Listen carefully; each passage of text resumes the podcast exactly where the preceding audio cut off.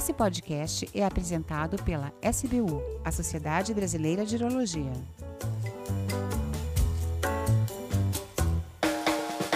Olá a todos! Bem-vindos a mais um programa da nossa rádio SBU. Meu nome é Ricardo Vita, sou médico urologista de São Paulo, membro titular e diretor do Departamento de Integração Associativa da Sociedade Brasileira de Urologia. Nesse mês de maio, temos uma das datas alusivas à conscientização sobre a esclerose múltipla.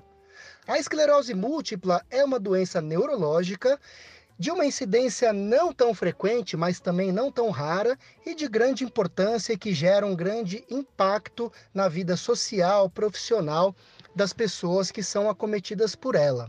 Por isso, a importância de nós levantarmos esse assunto, mesmo porque é uma doença que pode ter um impacto no sistema gênito-urinário, tanto de homens quanto de mulheres.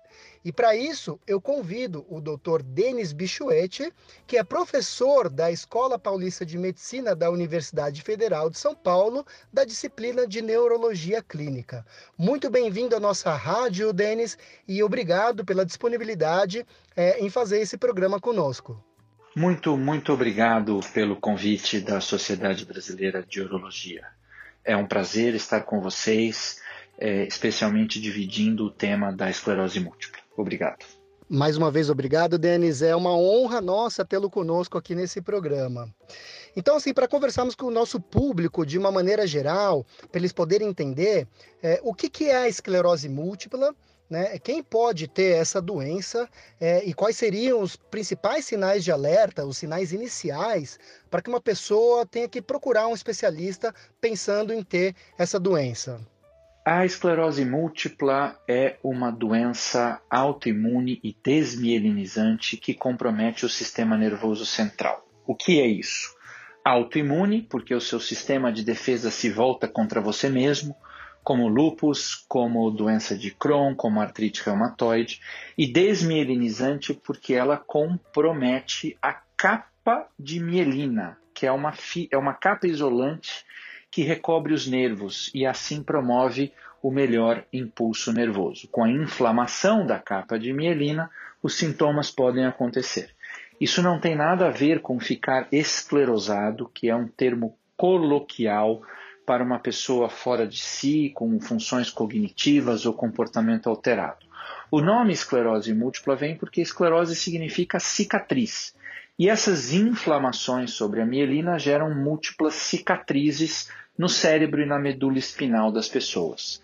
Como eu disse, ela é uma, uma doença que compromete pessoas jovens, entre 20 e 40 e 20 e 50 anos de idade, e os sintomas são múltiplos. Eles vão de formigamento, perda de força, dificuldade para andar, alteração de coordenação, alterações visuais como visão embaçada ou visão dupla, e também distúrbios urinários como retenção ou perda de urina não explicada por cirurgias ou outros problemas, e até mesmo disfunção erétil em a, homens a, mais jovens não explicada por outras causas hormonais.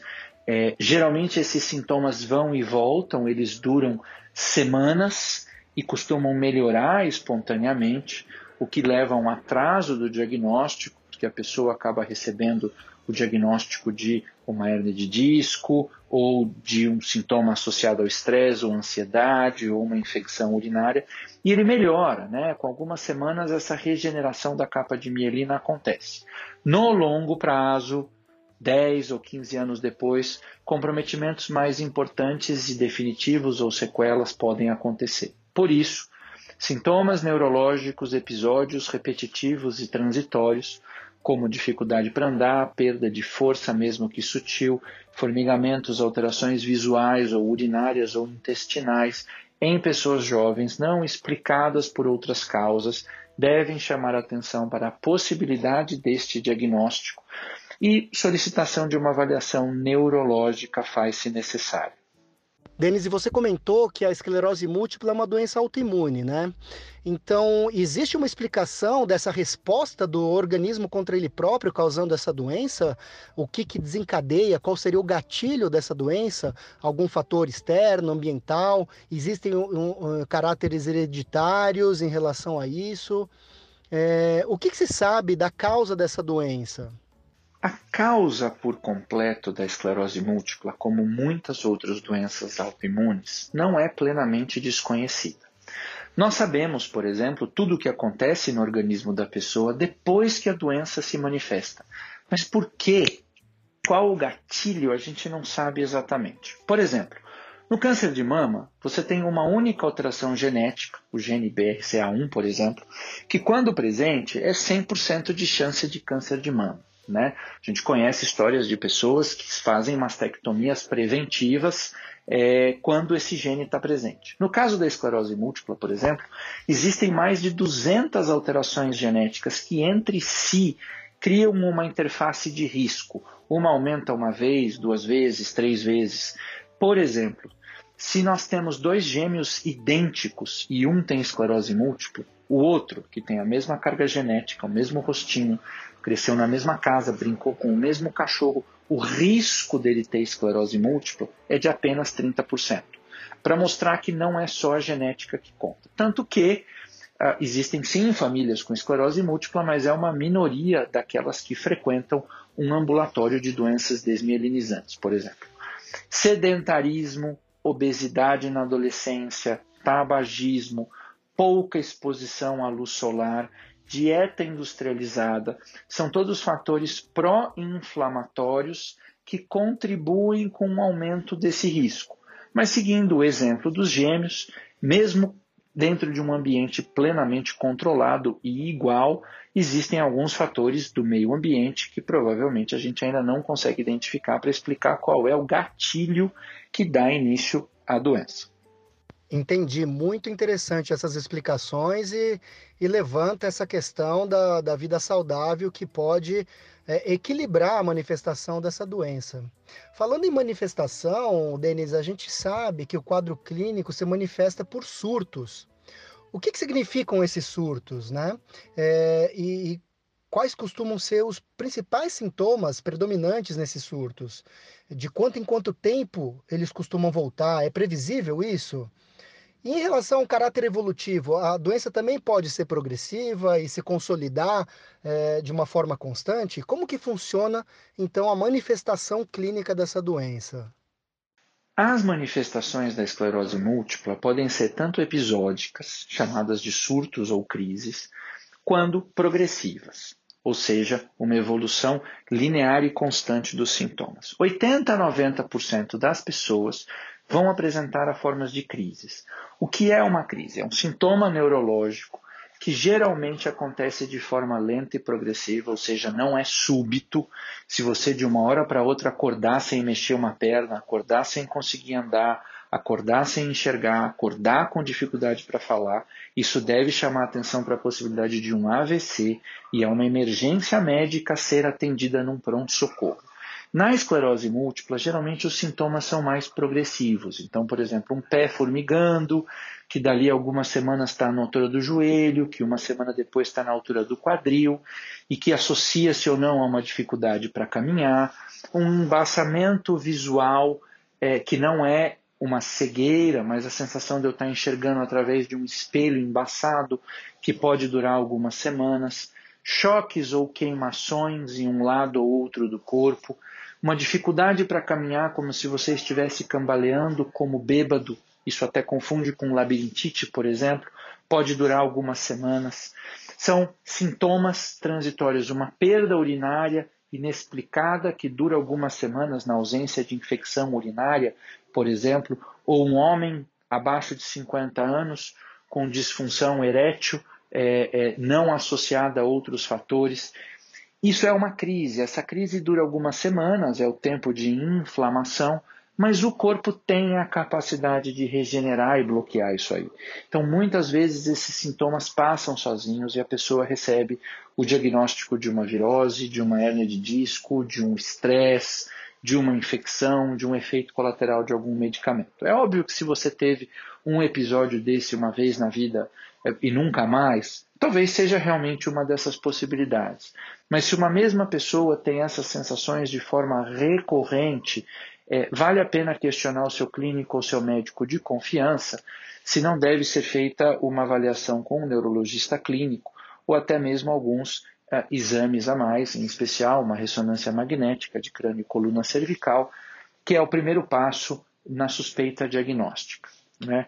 É uma doença evolutiva, se não tratada, ela pode agregar sequelas permanentes, não é rápido, né?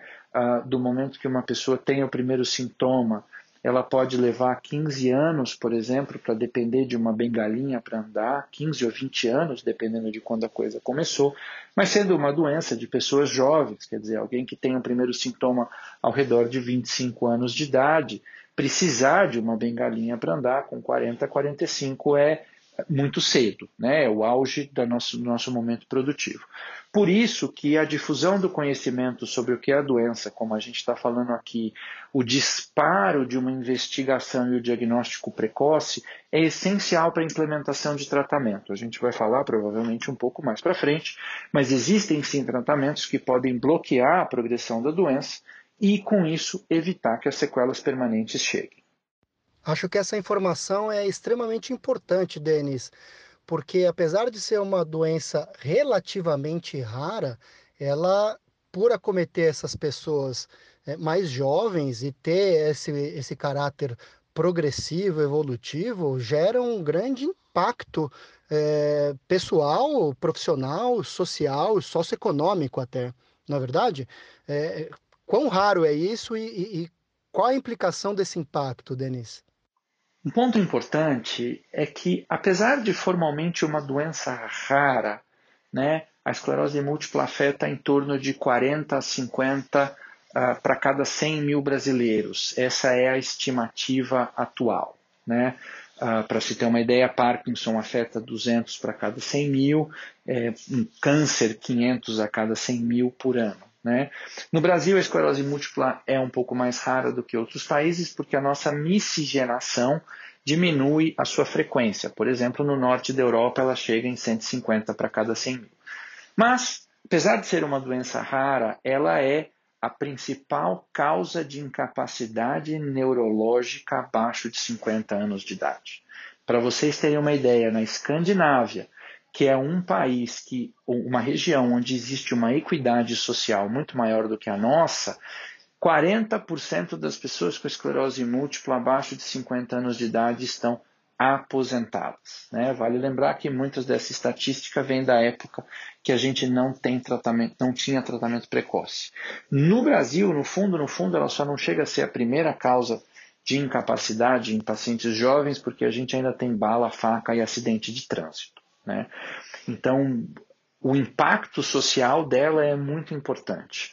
Por isso que medidas como essa, que visam difundir é, informações sobre a esclerose múltipla para que dispare uma investigação complementar, ou no mínimo uma avaliação neurológica, é, seja por parte de colegas médicos, ou seja por parte do próprio paciente levantando essa possibilidade, que eu espero que na maioria das vezes seja um alarme falso, mas no caso de um diagnóstico precoce, uma intervenção precoce, as sequelas não chegam e a pessoa deixa de ser alguém que consome recursos sociais para se manter produtiva por muito e muito tempo. Então, essa é uma mensagem importante. Ah, é uma doença rara. Ah, o remédio é caro. Mas o momento de vida que ela compromete a pessoa é muito cedo. E bloquear esse círculo vicioso de desenvolvimento de sequela e consumo de recursos sociais pode manter o indivíduo plenamente funcional e produtivo por muito e muito tempo, mais contribuindo do que consumindo recursos. E obviamente que tudo isso vem também associado com uma manutenção e uma melhora qualidade de vida para a pessoa que vive com esclerose múltipla. Perfeito. E Denis, como que é o tratamento específico da esclerose múltipla? Em que momento deve se iniciar esse tratamento? É, existem terapias consolidadas ou novas alternativas? É, ou o tratamento ele tem que ser individualizado, né, ao invés de todos serem tratados da mesma forma? E o quanto é acessível ao público esses melhores tratamentos disponíveis? O tratamento da esclerose múltipla é basicamente dividido em dois. Eu tenho o tratamento da doença em si e eu tenho o que a gente chama de tratamento sintomático. O que é o tratamento da doença? São medicamentos imunomoduladores ou imunossupressores cuja intenção é bloquear esta agressão que a mielina e o sistema nervoso central sofrem, é, de forma que a pessoa não tenha mais crises, não tenha mais o acúmulo de lesões. Esses tratamentos mudaram a história natural da doença. Né? A gente vem usando desde o final dos anos 90, mas só de 2005 para frente, a, implementação precoce nas primeiras crises, a ponto de pacientes estarem convivendo, pessoas estarem convivendo com esclerose múltipla há 10, 15 anos, sem nenhum sintoma novo. A gente divide em três grupos, né? Existem imunomoduladores, que são os mais simples, imunossupressores orais de potência intermediária e medicamentos chamados anticorpos monoclonais, que são chumbo grosso endovenoso. É óbvio que quanto mais forte, mais eficaz, mas mais efeito colateral. A gente diz que não tem um melhor remédio, a gente consegue individualizar o tratamento de acordo com a atividade da doença, como muitos outros diagnósticos, existem pacientes que têm poucas crises e uma forma mais branda e pacientes que têm uma forma mais ativa da doença e que exigem medicamentos mais potentes.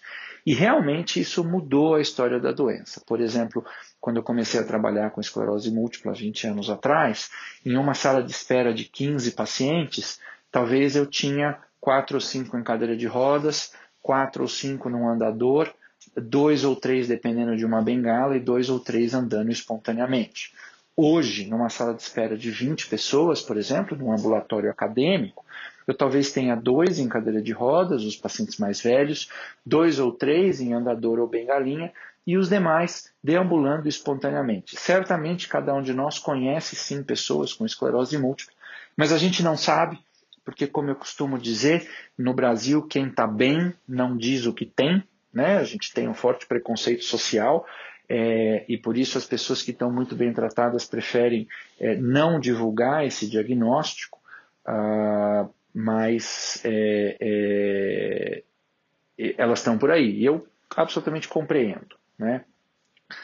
Ah, o outro passo para aqueles indivíduos que ah, já desenvolveram algum grau de sequela, existem uma série de medidas medicamentosas e não medicamentosas para amenizar o desconforto. Então dá para tratar a dor, dá para tratar a fadiga, dá para tratar a disfunção urinária, dá para tratar a disfunção erétil. Né? O mais importante não é dizer que existe uma bala de prata, mas que a gente inicia um, um, uma determinada conduta e mantém o indivíduo em acompanhamento para poder comprovar se esta é a melhor ou não estratégia para ele e mudar. Para vocês terem uma ideia, eu tenho mais de 12 tratamentos modificadores de doença, daqueles imunossupressores, e uma infinidade de alternativas medicamentosas e não medicamentosas para alívio de sintomas ou sequelas. Entendi. É, como havíamos falado, o sistema geniturinário também pode ser acometido tanto na função da micção como na função sexual. Qual é a interferência da esclerose múltipla nessas duas funções, Denise? Existe uma abordagem inicial focada para esses quadros específicos, além do tratamento da esclerose múltipla, ou em que momento que se torna necessário uma abordagem multidisciplinar com um urologista ou ginecologista? A esclerose múltipla pode sim afetar o sistema geniturinário, tanto do homem quanto da mulher, pode vir em crises, como eu comentei um pouco mais atrás, ou às vezes na, na, na, forma de uma manifestação permanente, como consequência de uma crise com recuperação incompleta, é, ou uma sequela, como popularmente conhecida. O mais comum são as disfunções urinárias, que podem ter duas apresentações. Ou a urgência miccional, né, aquele indivíduo que tem uma bexiga pequena, às vezes chamado de bexiga nervosa, e que aguenta pouco volume, faz xixi com muita facilidade, tanto homem quanto na mulher, ou na forma da chamada é, dissinergia esfíncter detrusor. É um indivíduo que vai vai enchendo a bexiga, não consegue relaxar para urinar a musculatura e acaba urinando por transbordamento.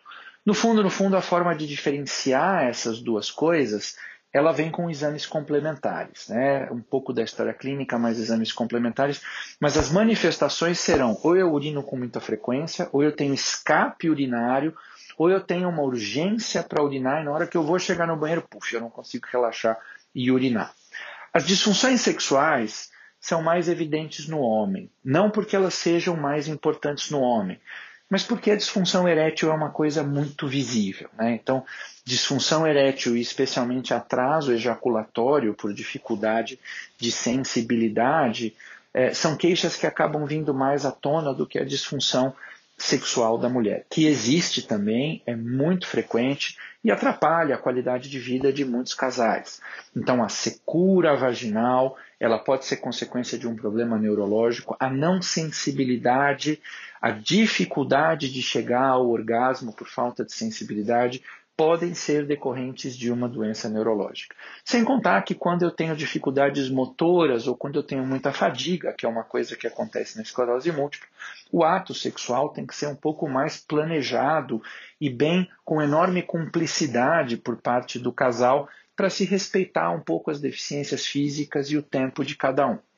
Ambas essas situações têm tratamento, então existem medidas para eu ensinar a pessoa a urinar com mais frequência, contar o tempo de urinar, evitar uh, uh, substâncias que são muito diuréticas, como café, álcool e chocolate, especialmente tarde da noite, são medidas que podem ajudar a pessoa que tem a famosa bexiga nervosa.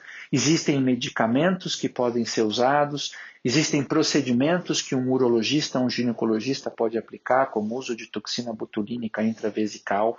Para o indivíduo com a outra questão, com a dissinergia, com a bexiga que é mais preguiçosa, às vezes faz-se necessário fisioterapia ou sondagem intermitente, e existem inúmeras alternativas ah, para as dificuldades sexuais, que vão desde é, uso de estratégias entre um, um, um, casal, brincadeiras, carícias, brinquedos, né, podem ser utilizados, aí cabe da cumplicidade de cada um, até uso de medicamentos que podem interferir positivamente na libido ou na dificuldade erétil ou lubrificação vaginal, por exemplo, com o uso de cremes específicos é, que podem ser usados. Então, geralmente é um tema que a gente não toca muito, é, até por questões de tabu social, mas sim existem estratégias medicamentosas ou não é, que podem muito auxiliar essas dificuldades.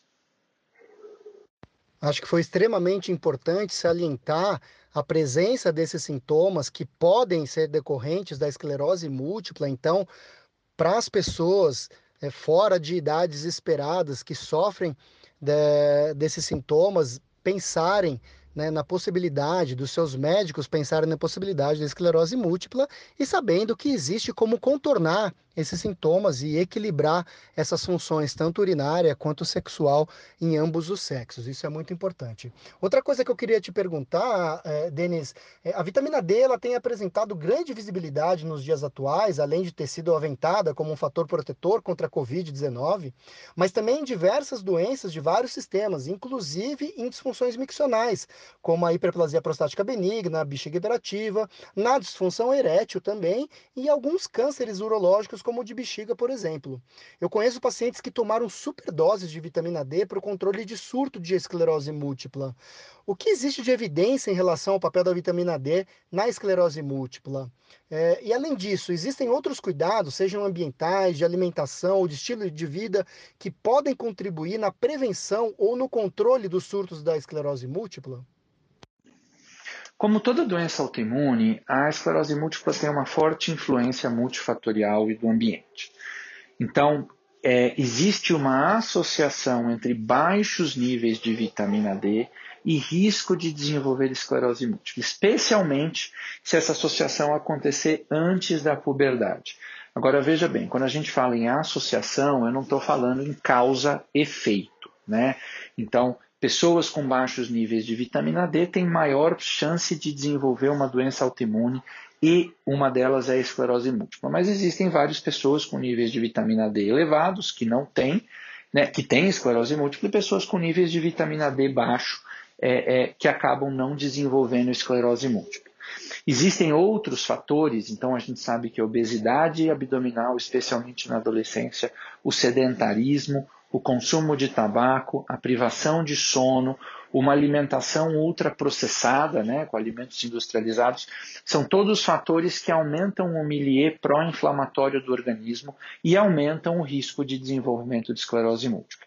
Assim como são fatores de risco, são fatores também potencialmente protetores. Né? Existem pessoas, por exemplo, que abandonam toda a vida numa sociedade industrializada e resolvem mudar para o interior, dormir melhor, comer melhor, fazer uma dieta orgânica, tomar mais sol.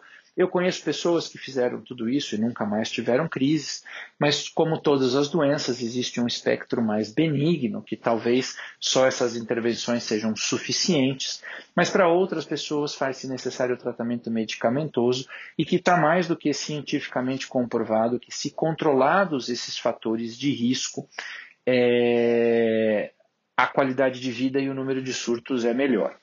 A suplementação de vitamina D, quanto deficitária, é recomendada, especialmente em conjunto com o tratamento imunomodulador ou imunossupressor convencional. É, apesar de existirem pessoas que optam por essa linha, não existe nenhum estudo de longo prazo que diga que a suplementação exclusiva é suficiente para a prevenção de sequelas a largo prazo. Então é sempre recomendado discutir com seu médico se você é um candidato a, a, a alguma terapia complementar em conjunto com o tratamento convencional é, com eficácia comprovada há mais de 20 anos.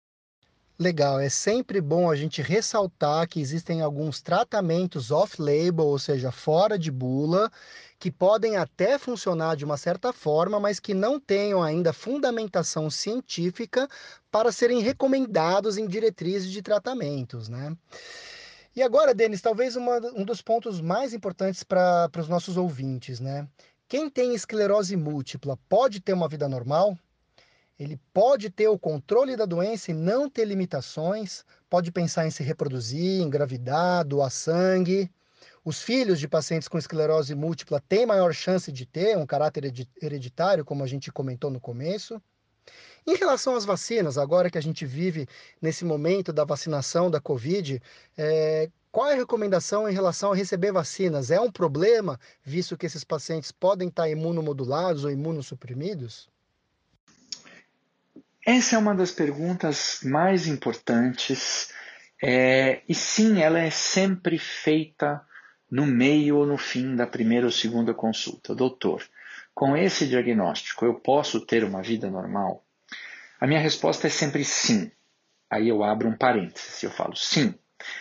É, aos olhos das outras pessoas você terá uma vida normal. Mas por mais que você não tenha sequela nenhuma, ou por mais que às vezes algumas pessoas fiquem com as chamadas sequelas não aparentes, né, o formigamento, a fadiga, o embaçamento visual, é uma coisa que a pessoa sente, mas o outro não vê. O que ninguém está vendo é que você tem que ter a disciplina do uso de um medicamento, você faz consultas médicas periódicas, você tem que fazer exames periódicos, não é uma coisa de toda semana, a cada dois ou três meses, é, você começa a prestar mais atenção na sua alimentação, naquilo que você bebe. Atividade física é fundamental, então não tem mais aquela de que semana que vem eu vou me matricular na academia. Né? tem que ser parte da sua vida. É, um controle de estresse, um pouco de estresse não faz mal, mas o estresse excessivo é complicado.